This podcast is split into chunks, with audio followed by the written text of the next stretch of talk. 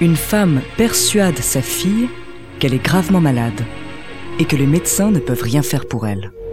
Son nom Didi Blanchard. Découvrez sa true story.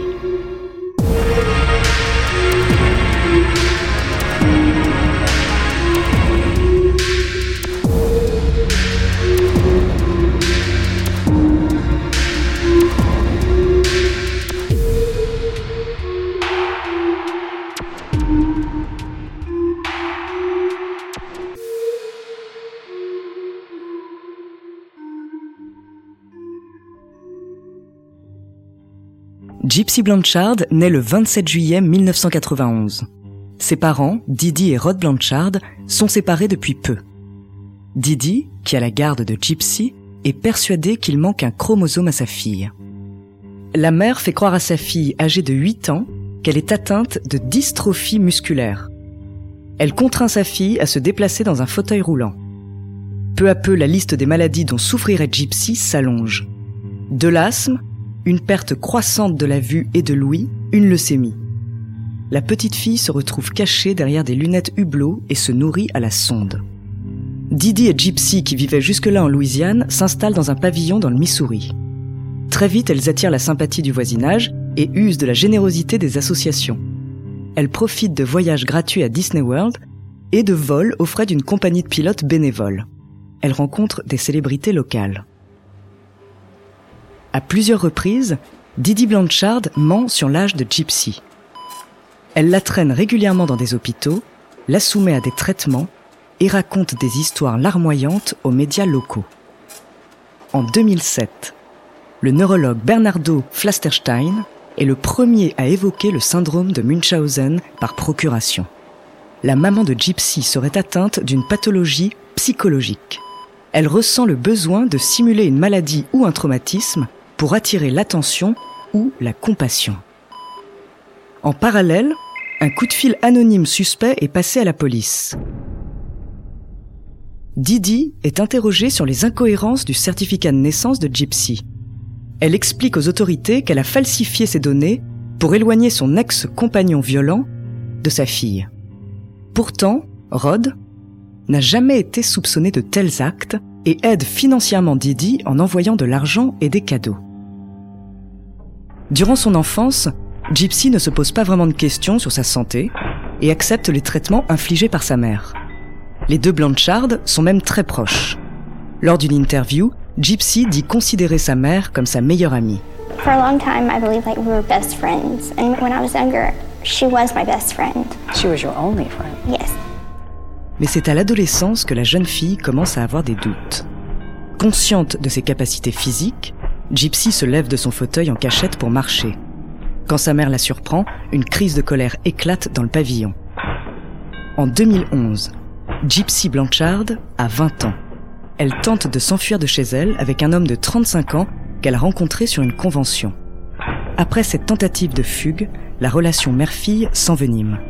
Didi contrôle toute la vie de sa fille et va même jusqu'à l'attacher sur son lit. Parfois, lorsqu'il y a un conflit entre les deux femmes, Didi ne nourrit pas Gypsy pendant un jour ou deux.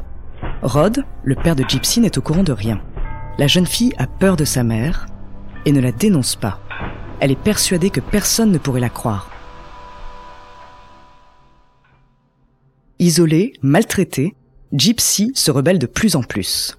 Elle entretient une relation virtuelle avec Nicolas Godjohn, un jeune homme qu'elle a rencontré sur un site de rencontre pour célibataires chrétiens. Pendant un an, Gypsy et son petit ami échangent via Internet. Ils s'écrivent beaucoup, de plus en plus. La nature des conversations évolue.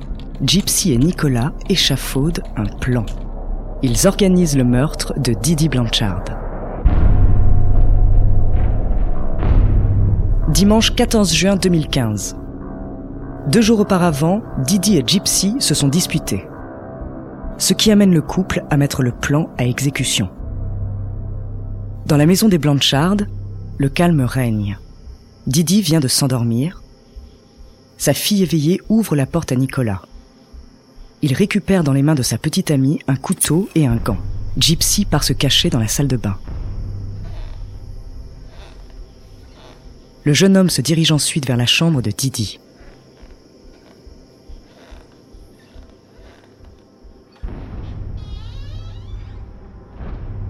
Nicolas se rapproche du lit de Didi et poignarde la femme endormie de 17 coups de couteau. Dans la salle de bain, Gypsy, terrorisée, entend les cris de sa mère. Quelques minutes plus tard, le couple publie un message sur la page Facebook d'Iggy Blanchard. Didi tenait cette page où elle publiait des photos de Gypsy pour attirer la compassion et l'attention. Sur le réseau social s'affichent quatre mots. Cette salope est morte. La publication déclenche un vent de panique dans le voisinage. Le corps de Didi est retrouvé sans vie. Tout le monde pense que Gypsy, qui a disparu, a elle aussi été tuée. La jeune fille est finalement retrouvée chez son petit ami. Le 5 juillet 2015, Gypsy Blanchard déclenche la surprise en arrivant dans la salle d'audience. Alors que tout son entourage est habitué à la voir se déplacer en fauteuil roulant, il la voit marcher. La jeune femme avoue toute l'histoire et est condamnée à 10 ans de prison pour homicide volontaire.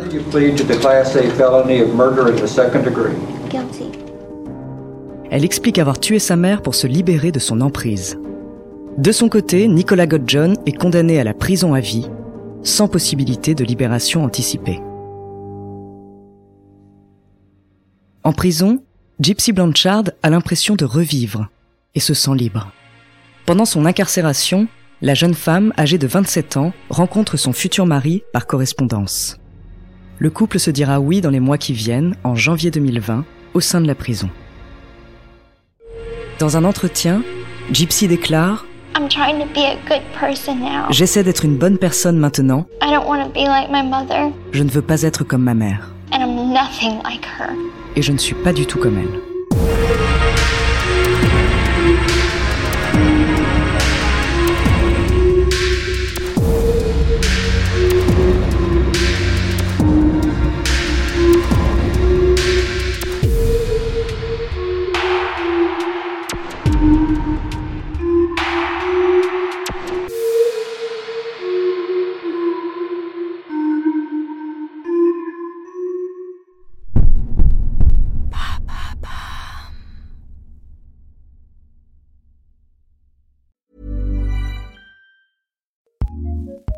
ACAST powers some of the world's best podcasts. Here's a show we recommend. Once upon a time, a knight in shining armor slew a dragon while a princess was locked in a tower waiting. Cool story, bro, but let us take it from here. Girl Tales is a kids' podcast of feminist stories for a new generation. Girls go on adventures, take risks, and become their own heroes. We've got new stories every Monday. Find Girl Tales wherever you get your podcasts and join the fairy tale revolution today. ACAST, ACAST, recommends.